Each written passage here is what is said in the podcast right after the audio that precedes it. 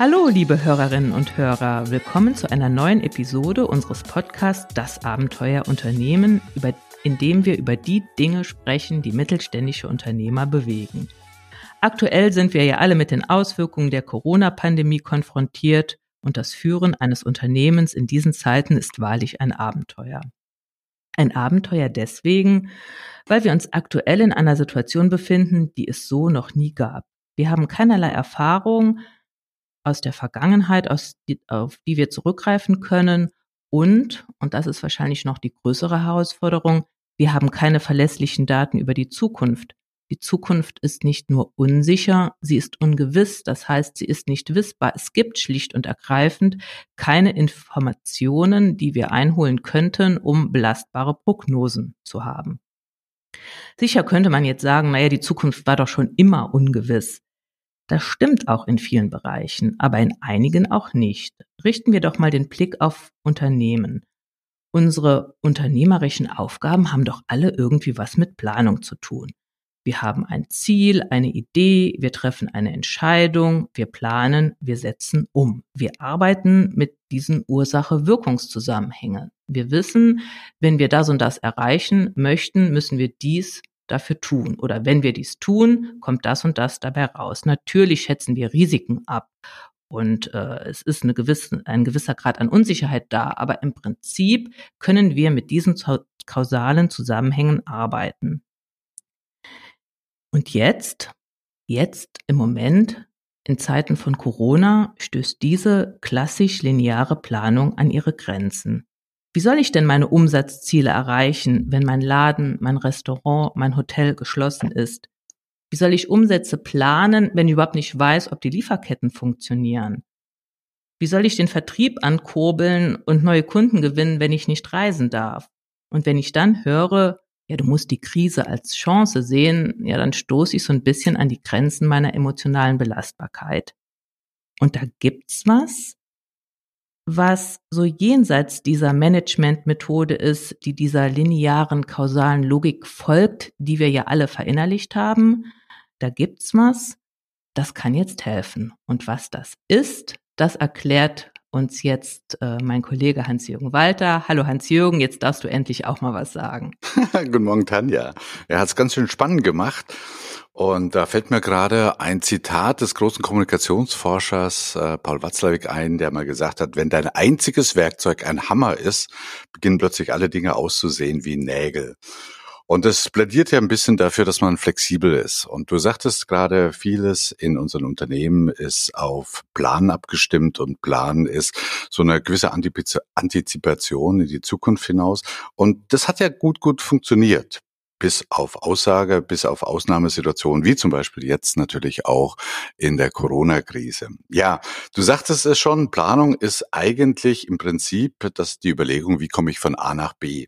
Wenn das B aber ungewiss ist, hm, äh, dann stellt sich ja die Frage, irgendwie könnte man sagen, wie komme ich von A nach X? Und ich kenne das X noch gar nicht. Ja, und bevor ich die Katze aus dem Sack lasse, was das für eine, ich weiß gar nicht, ob es eine Methode ist oder ob es ein Denkansatz ist, ob es einfach eine neue Logik ist, aber das äh, dürften sich die Zuhörerinnen und Zuhörer dann selber den Reim drauf machen. Auch bei diesem neuen Ansatz steht, wie bei unserer klassischen Planung die Analyse am Anfang. Aber eben nicht die Analyse, wo will ich hin, sondern die Analyse der Möglichkeiten. Also eine Ist-Analyse, was habe ich denn? Also was steht uns denn momentan zur Verfügung? Um ein bisschen konkreter zu werden, zum Beispiel, welche finanziellen Möglichkeiten habe ich, welchen Spielraum habe ich, welche, welche Menschen äh, habe ich zur Verfügung, welche Netzwerke, welche Fähigkeiten, Kenntnisse und Erfahrungen habe ich. Also wenn das Ziel unbekannt und du sagtest vorhin sogar ungewiss ist, also nicht definierbar, nicht planbar im herkömmlichen Sinne, dann starte ich erstmal mit der Analyse meiner Möglichkeiten. Wo stehe ich jetzt? Und dann kommt die nächste Frage, nämlich, was kann ich denn mit diesen Möglichkeiten tun? Also was, was können wir jetzt tun? Was wäre ein kluger nächster Schritt? Was könnten wir tun, um auf dieser Basis des Bestehenden äh, unser Unternehmen weiterzuentwickeln und sich neue Chancen zu öffnen. Naja, und jetzt kommt so ein bisschen der Unterschied zu der klassisch linear-kausalen Logik, nämlich ich muss gar nicht wissen, äh, wo ich hin will, sondern wenn ich dann auf der Basis der Möglichkeiten den nächsten Schritt gehe, ja, dann habe ich höchstwahrscheinlich eine andere Perspektive. Das ist so, als wenn wir zehn Meter laufen, um eine Ecke kommen und dann etwas sehen, was wir vor zehn ähm, Meter noch nicht gesehen haben. Das heißt also, mit einer gewissen Wahrscheinlichkeit bekomme ich ein klareres Bild über das X. Und im besten Fall wird das X irgendwann zu B und dann können wir wieder zur klassischen Planung übergehen. Und äh, es mag euch so vorkommen, dass das jetzt so ein bisschen magisch rüberkommt. Und äh, das wollen wir so ein bisschen entzaubern in den nächsten Minuten. Mhm. Wie heißt das denn, über was wir überhaupt reden? Gute Frage. Gib, ja. ja, genau. Jetzt gib mal dem Kind, dem Kind mal einen Namen. Ähm, dieser Ansatz, diese Logik, diese Methode oder dieses Modell, wie immer das ihr das nennen möchtet, heißt Effectuation. Das lässt sich eigentlich ähm, ja schlecht eins zu eins übersetzen, sondern am besten ähm, mit wirken. Also wie können wir besser wirken? Und Effectuation, naja, aber jetzt möchte ich nicht zu weit gehen. Also Effectuation ist ein Ansatz, eine Methode parallel zur linear klassischen Planung, wie wir es kennen. Mhm. Aber es ist ja nichts wirklich Neues. Ähm, mhm. Wenden das doch schon immer an. Also wenn ich zum Beispiel morgens aufwache, kann ich mir jetzt überlegen, was ziehe ich an und kann den Plan machen oder ich gehe einfach an meinen Kleiderschrank, mache den auf und ziehe das an, was mir so als erstes in die Hände fällt. Ähm, es ist also nichts Neues. Es ist was, was wir auch schon immer anwenden, würde ich mal behaupten. Wir machen es vielleicht intuitiv und unbewusst, wenig systematisch und manchmal funktioniert es und manchmal funktioniert es nicht. Und ich denke, in diesem Podcast soll es jetzt darum gehen, das Ganze mal so ein bisschen in System zu bringen, dass ähm, unsere Hörer das, was sie schon hin und wieder tun, nun systematischer tun können, um damit mehr Erfolg zu haben, dass sie aber auch erkennen, wann macht es denn Sinn, Effectuation zu verfolgen, also diesen Effectuation-Ansatz, oder doch lieber in die klassisch lineare Planung zu gehen, weil, und ich denke, das ist ganz wichtig, Effectuation ähm, ersetzt nicht die klassische Planung, sondern es soll sie ergänzen. Es ist ein, genau. Genau. Das ist, denke ich, ganz, ganz wichtig, dass wir jetzt nicht sagen, das eine ist besser als das andere, sondern es gibt eben Situationen, da macht es mehr Sinn, mit diesem Effectation-Ansatz ranzugehen und es gibt Situationen, da plant man besser und man switcht auch. Man fängt vielleicht mal mit dem einen an und switcht dann in das andere. Mhm. Und wie du vorhin schon sagtest, es ist nichts Neues. Also es ist nicht irgendwie auf dem Reißbrett irgendwie entworfen worden und nach dem Motto eine neue Managementmethode, sondern es ist eher, eher etwas Gefundenes. Und zwar geht es auf zurück auf eine Arbeit von einer ähm, Kognitionswissenschaftlerin von der University of Virginia, von der Sarah Saraswati, die dazu ähm, Mehrfachgründer also Menschen, Entrepreneure, die mehrfach erfolgreich Unternehmen gegründet haben. Und äh, der Ansatz, ihr Forschungsansatz war ein ganz spannender, nämlich äh, sie hat mit ihnen narrative Interviews gemacht. Sie hat ihnen Fälle vorgelegt und hat gesagt, äh, stellt euch vor, es steht vor folgender Entscheidung und ihr könntet da investieren oder hattet die Idee, wie würdet ihr vorgehen? Und ich bitte euch, jetzt einfach mal laut zu denken. Und sie hat diese wie soll man sagen, diese lautmalerischen äh, Gedanken von diesen erfolgreichen Unternehmern, das waren, glaube ich, an die 50 Stück. Sie hat 250 angeschrieben weltweit und 50 haben sich bereit erklärt, hat sie dann einfach mitgeschnitten und hat geguckt, wo sind bei diesen knapp 50 äh, Unternehmern gemeinsame Muster. Und man könnte also sagen, diese Methode ist wissenschaftlich zumindest empirisch ganz gut belegt. Und man kann, und das finde ich das Spannende, diese, diese Muster in vier naja, ich würde sagen Regeln, ich sage lieber Prinzipien runterbrechen und die würden wir euch gerne vorstellen. Mhm. Und ähm, diese Muster, um es mal ein bisschen vorwegzuschicken, haben so eins ähm, offengelegt, und zwar diese kausale Management-Logik. Ich setze mir ein Ziel, ich plane und setze um, wird so ein bisschen auf den Kopf gestellt. Das erste Muster, von dem du gesprochen hast, heißt ja Mittelorientierung vor Zielorientierung. Damit kann ich, als ich das so zum ersten Mal gehört habe, konnte ich überhaupt nichts mit anfangen, weil mhm. Zielorientierung ist doch was Wunderbares. Ich habe ein Ziel und dann suche ich Mittel und Wege, um das Ziel möglichst effizient, also schnell, günstig und sicher zu erreichen. Ich fokussiere mich auf das Ziel, versuche Ablenkungen auszublenden und ja, es ist so ein bisschen wie Kochen nach Rezept. Ich weiß, morgen Abend kommen acht Gäste, ich suche mir ein Rezept, kaufe die Zutaten, äh, plane die Vorbereitung und alles wird wunderbar. Was soll daran falsch sein? Das sieht man jetzt an Corona. Ähm, das Ziel, also nehmen wir an, ich habe ein Restaurant, das Ziel heißt ja jetzt nicht mehr die Gäste bewirten, sondern allenfalls noch die Krise überleben. Also irgendwas ist passiert, sodass mein Ziel ich will nicht sagen unbekannt, aber so ein bisschen diffus, diffus. Mhm, geworden mhm. ist. Oder der klassische Weg zum Ziel ist versperrt. Also wie soll ich denn Gäste bewirten, wenn ich geschlossen bin? Also irgendwie genau. bin ich jetzt in der Situation, dass meine lineare kausale Denklogik an Grenzen stößt. Und mhm. jetzt mhm. kommt Effectuation. Genau, das ist ja genau ein, äh, ein guter Ansatz und der dazu braucht man immer Corona. Du bringst mich gerade auf eine Idee. Also wir beide machen ja eine ganze Menge Weiterbildung und bei einer Weiterbildung, da weißt du ja nicht hundertprozentig, also klar, wenn ich jetzt einen Excel-Kurs machen will und ich will wissen, wie man eine Pivot-Tabelle anlegt, dann habe ich ein klares Ziel.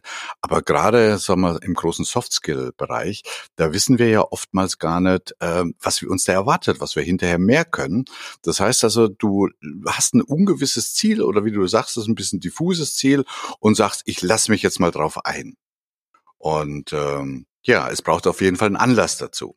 Ein Anlass, äh, also kein Ziel, sondern ein Anlass. Und äh, dann setzt du im, im Gegensatz zur klassischen linearen Logik, wo wir uns mit Zielen beschäftigen, eben den Fokus auf das, was momentan da ist. Also in meinem Beispiel zum Beispiel, äh, wie viel Weiterbildungsbudget habe ich? Und dahinter stehen eine ganze Menge Fragen. Ähm, zum Beispiel, wer sind wir? Also wenn man es jetzt eher auf den unternehmerischen Aspekt lenkt.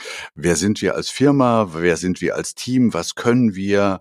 Aber auch die Frage, wen kennen wir? Also was sind Netzwerke? Was könnten potenzielle Partner sein? Mit wem könnten wir, äh, mit wem könnten wir sprechen? Und dann kommt sofort die Frage, was können wir damit, also was wir an Bord haben, denn erreichen? Und dann kommt nicht ein Ziel raus, sondern vielleicht ein Zielhorizont oder mehrere alternative Ziele.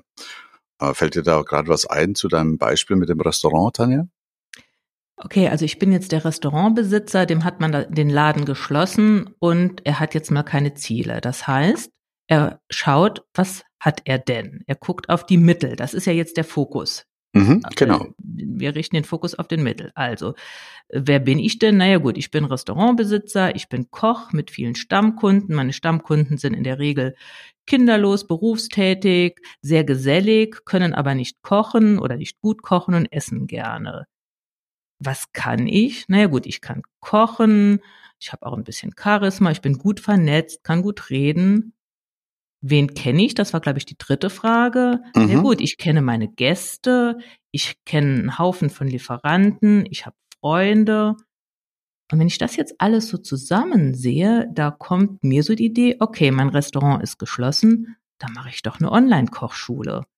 Ähm, die Gäste, die jetzt nicht mehr zu mir ins Restaurant kommen können, die sitzen jetzt abends zu Hause, denen fehlt auch die Geselligkeit. Also so eine, nicht nur eine Kochschule, sondern praktisch so ein virtuelles Meeting dann kommt mir der Gedanke, na gut, die brauchen Lebensmittel. Dann gibt es so eine Zutatenbox von mir, die ich auch zusammenstelle. Du merkst, das Ziel ist noch so ein bisschen diffus, diffus aber genau. von dem Fokus, was kann ich, äh, wer, nee, was kann ich, wer bin wer ich, sind wir, kennen, genau. wen, wen kennen wir und so weiter, kommt mir so, ja, so ein, so ein Bild einer Idee in den Kopf.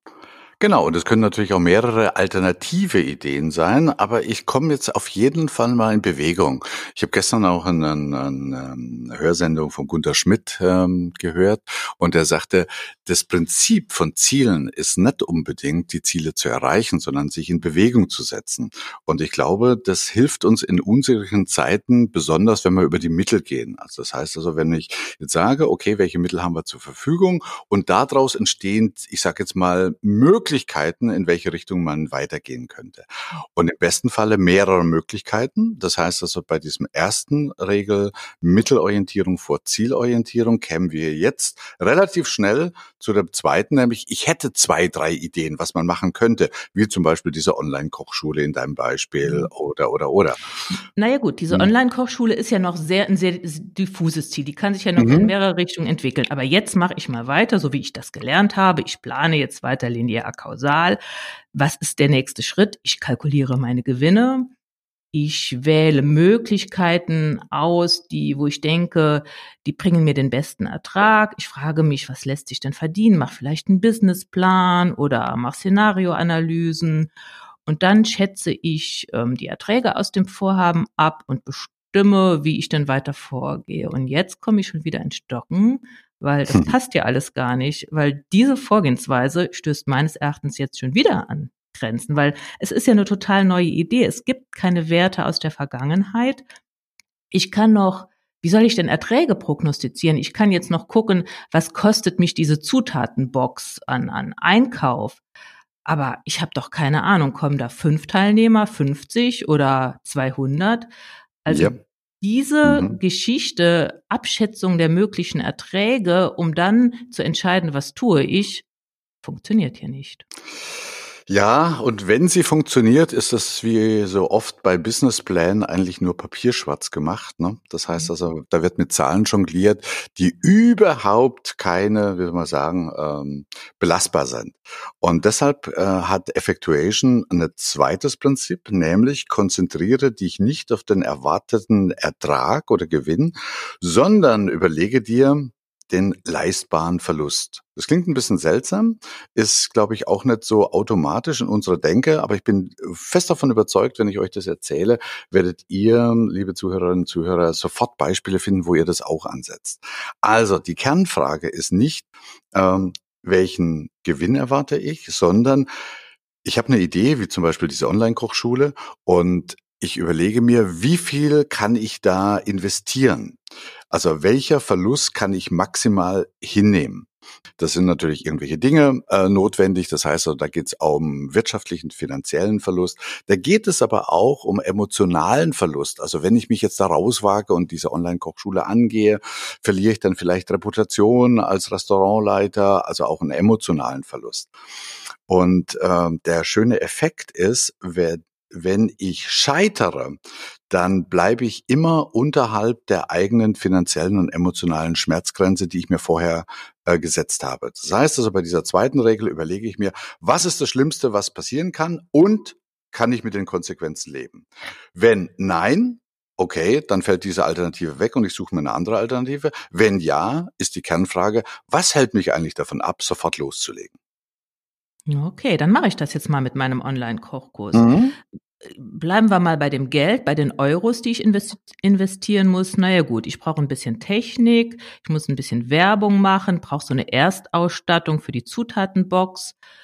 Dann muss ich das Ganze organisieren, die Zustellung, also mache ich einen Lieferdienst oder wird das abgeholt. Ich brauche die Hilfe von Freunden. So, das wäre mal das Erste, was mir einfällt. Also ich brauche Geld, ich brauche Zeit. Und naja gut, es ist schon die Gefahr des Scheiterns, des Scheiterns. oder der mhm. Ablehnung mhm. oder dieses dumme Geschwätz, dass man sagt, mhm. nein, ich helfe dir nicht oder auch so ein bisschen Häme und Spott, wenn es dann scheitert. Das ist der Verlust, aber ich würde mal sagen, den kann ich mir leisten. Ja, nicht, ob du den leisten kannst, sondern ob du den leisten willst. Also kannst du ihn tragen. Das ist die wichtige Sache. Ich weiß nicht, ob man sowas, also die wirtschaftlichen Sachen, natürlich, die kann man kalkulieren, ob man die, äh, ob man die tragen kann.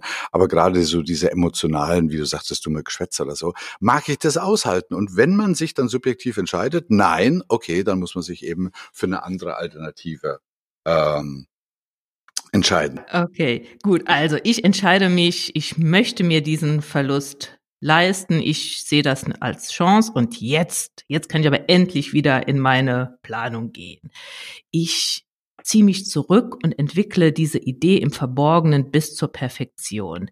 Dann überlege ich mir, was sind denn die optimalen Partner dafür? Also wen spreche ich denn an? Ähm, recherchiere vielleicht ein bisschen im Internet, äh, wer kann mir denn die richtigen Boxen liefern? Ich definiere die Schnittstellen, wie diese ganze Zusammenarbeit äh, passieren soll. Ähm, und dann habe ich natürlich oder passt sehr gut auf, welche Infos ich weitergebe, weil das könnten ja Konkurrenten werden und merke, dass ich schon wieder am Scheitern bin, weil die Idee, die ist so neu. Woher soll ich denn wissen, wer die richtigen Partner sind, die optimalen Partner?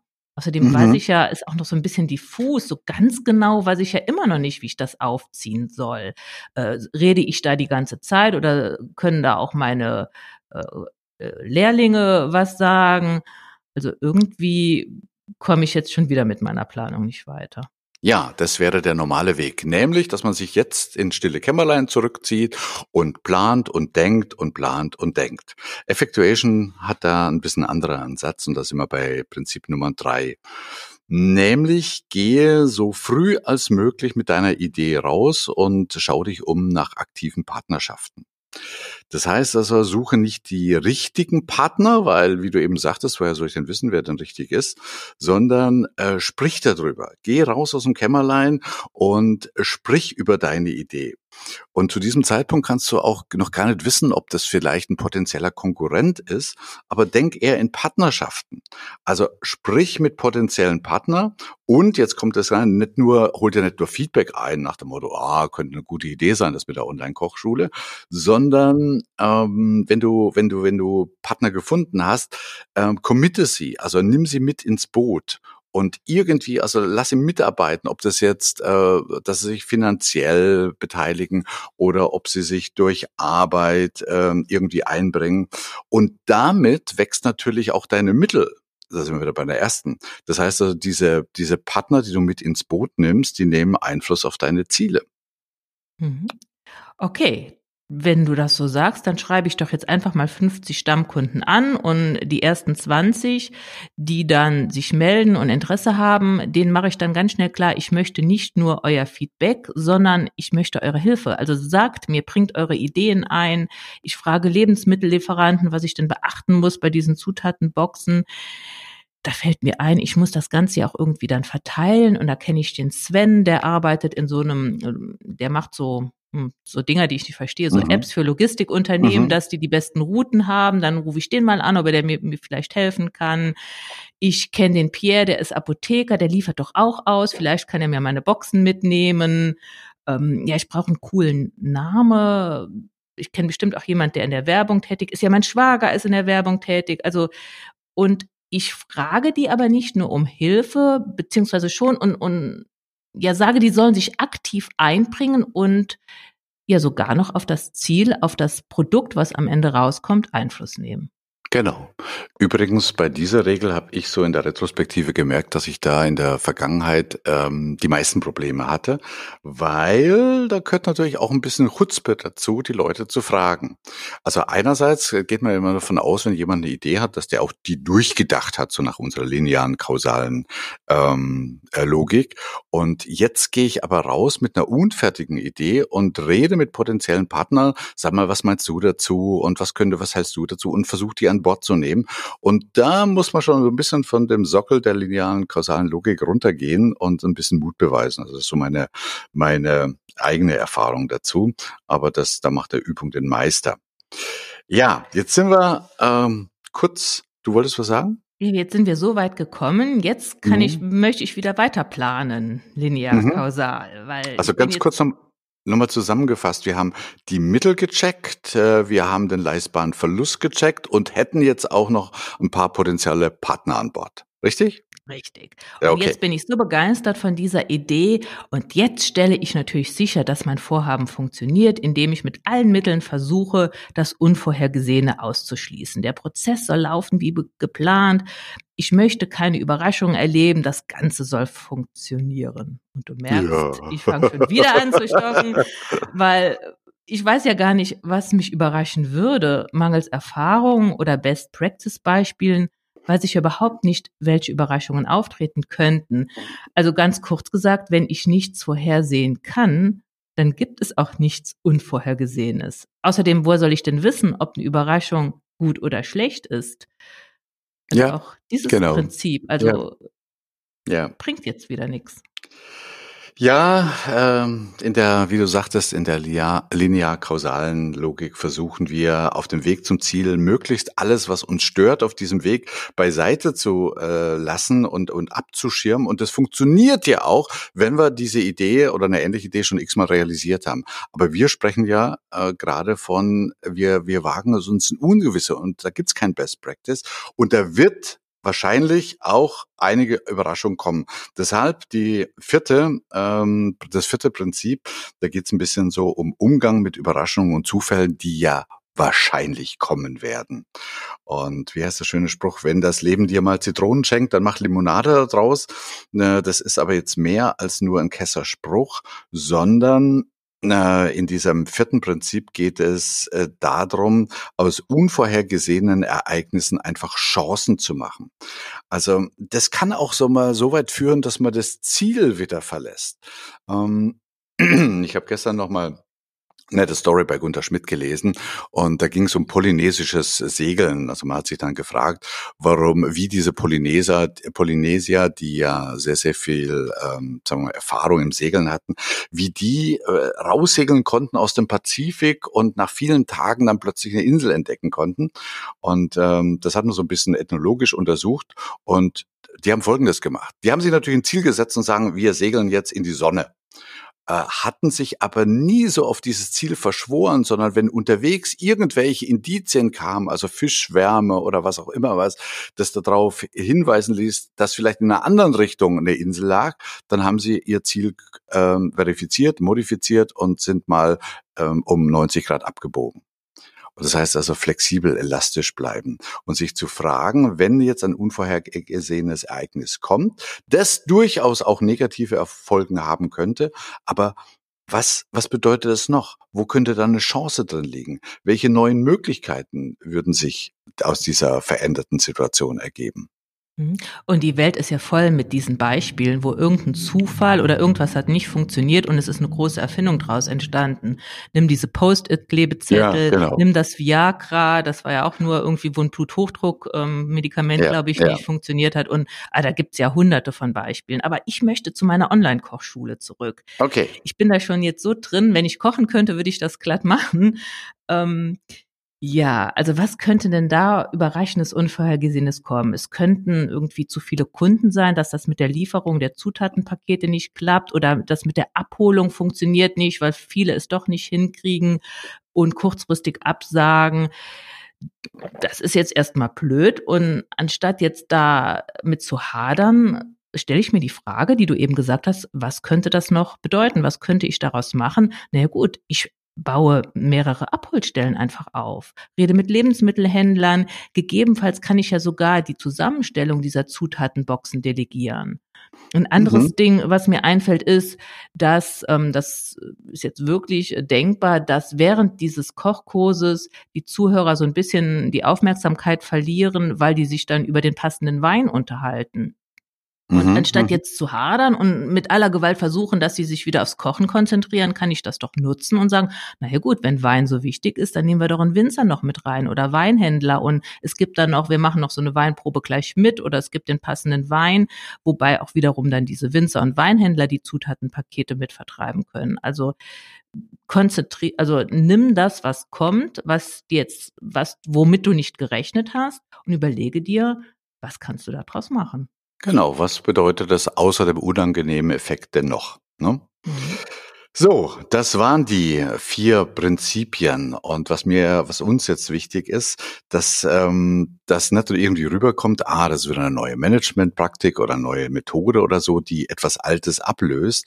Ich glaube, wir sind uns einig, Kantanja, dass wir diese beiden Sachen, nämlich auf der einen Seite die klassische Planung, linear, kausal, das heißt, da gibt es ein Ziel und du planst äh, den Weg zum Ziel und du suchst ja die richtigen Partner, die dazu passen und du gehst über den ähm, den, den erwarteten Gewinn und, und, und, ähm, dass das nach wie vor in Kontexten, in denen es relativ gewiss ist, durchaus angebracht ist.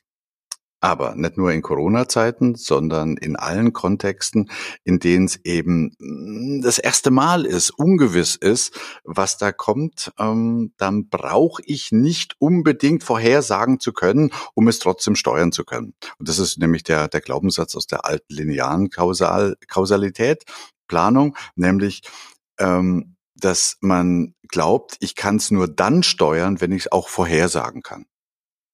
Und damit ergänzen sich diese beiden Methoden, glaube ich, ideal. Mhm. Okay. Wann setzen wir denn jetzt Effectuation ein? Immer dann, wenn die Zukunft ungewiss ist, oder? Genau. Wir haben kein Ziel, wir haben auch keine brillante Idee, wir sind so ein bisschen im Stuck State und dann kann uns dieses Effectuation helfen, aus vagen Ideen neue Produkte oder Dienstleistungen oder Problemlösungen hervorzubringen. Und, und das ist mir jetzt deutlich geworden, es sichert auch die Handlungsfähigkeit, weil ich tue, irgendwas tue ich. Ich stelle mir diese Fragen, welche Mittel habe ich denn? Und dann tue ich was. Und wenn ich scheitere, ist das nicht ganz so tragisch, weil ich habe mir ja vorher überlegt, was ist denn der leistbare Verlust? Es kann also nichts wirklich Schlimmes passieren. Exakt. Oder auf den Punkt gebracht nochmal, Effectuation ist eigentlich unternehmerisches Handeln bei hoher Unsicherheit. Mhm. Und da ist völlig egal, ob es um neue Produkte geht, neue Märkte geht oder ob man äh, komplett unternehmerisches Neuland betritt oder betreten muss und in dem Moment einfach ähm, so ein bisschen im Stuck-State ist, also kein konkretes Ziel hat, man, man kann einfach in die, in die Kristallkugel gucken oder keine brillanten Ideen ähm, hat und dann ist Effectuation äh, für mich oder für uns einfach ein guter Weg anzufangen und zwar mit einem gewissen System anzufangen. Bei den Mitteln äh, ähm, Zieloptionen zu entwickeln, Partner an Bord zu nehmen. Es ist so ein bisschen wie, wie soll man sagen, äh, wie mh, mm, Autofahren im Nebel. Da fährst du jetzt auch nicht mit 180 und im fünften Gang, sondern du fährst erstmal im ersten, zweiten Gang um langsam Fahrt aufzunehmen. Und wenn sich dann der Nebel lichtet und du kannst wieder weiter gucken und du siehst in die Zukunft, ja, dann schaltest du eben ein paar Gänge höher. Und das hieß ja jetzt in unserer Metapher, du schaltest wieder um auf die klassische linear-kausale Logik. Mhm. Und man kann es anwenden, das haben wir jetzt geta getan im unternehmerischen Bereich, Bereich. Ich glaube auch ganz gut so in Teams, also wenn so mehr, wenn man im Team irgendwie was Neues entwickeln möchte.